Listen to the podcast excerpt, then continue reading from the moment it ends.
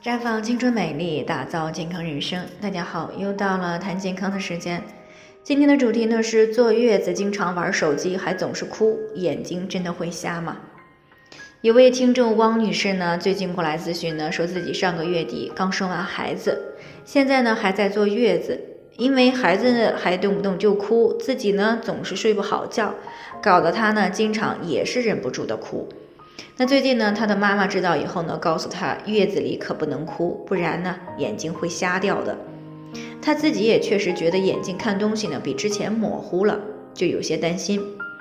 那在我们国家呢，一直都有生完孩子坐月子的习俗，比如说月子期间不能够洗头，不能够洗澡，不能够哭，不能够吃水果，不能够刷牙，不能够负重等等。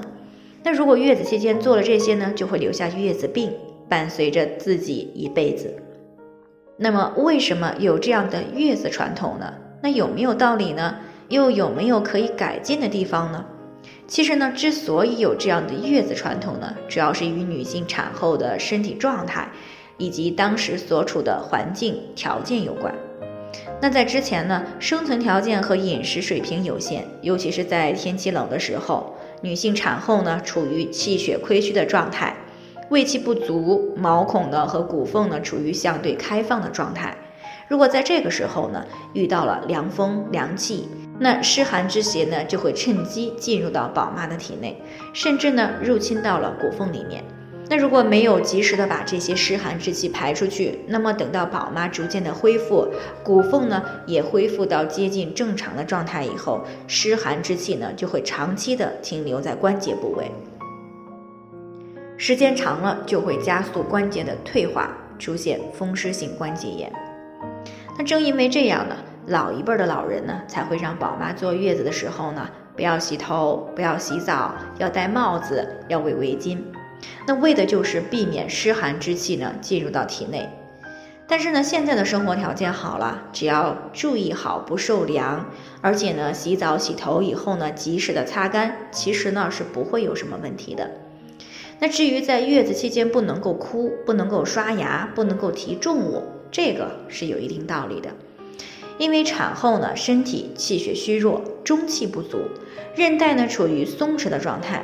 如果提重物，可能会出现内脏下垂，比如说子宫脱垂啊、宫颈脱垂，以及阴道壁的膨出，还有胃下垂等等。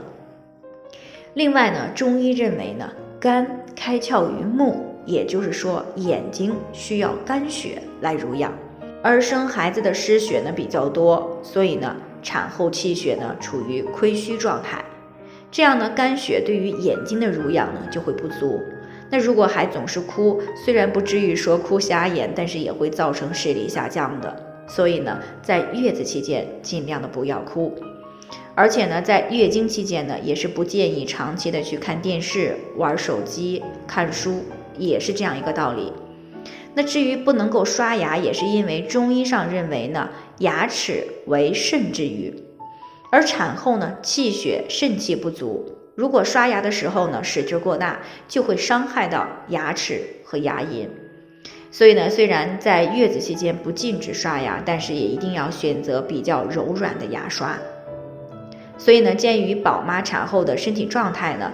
啊，传统的月子习俗固然有些地方是需要改进的，但是在月子期间呢，不少地方还是必须要注意的，不然呢，确实可能会留下一些健康的隐患。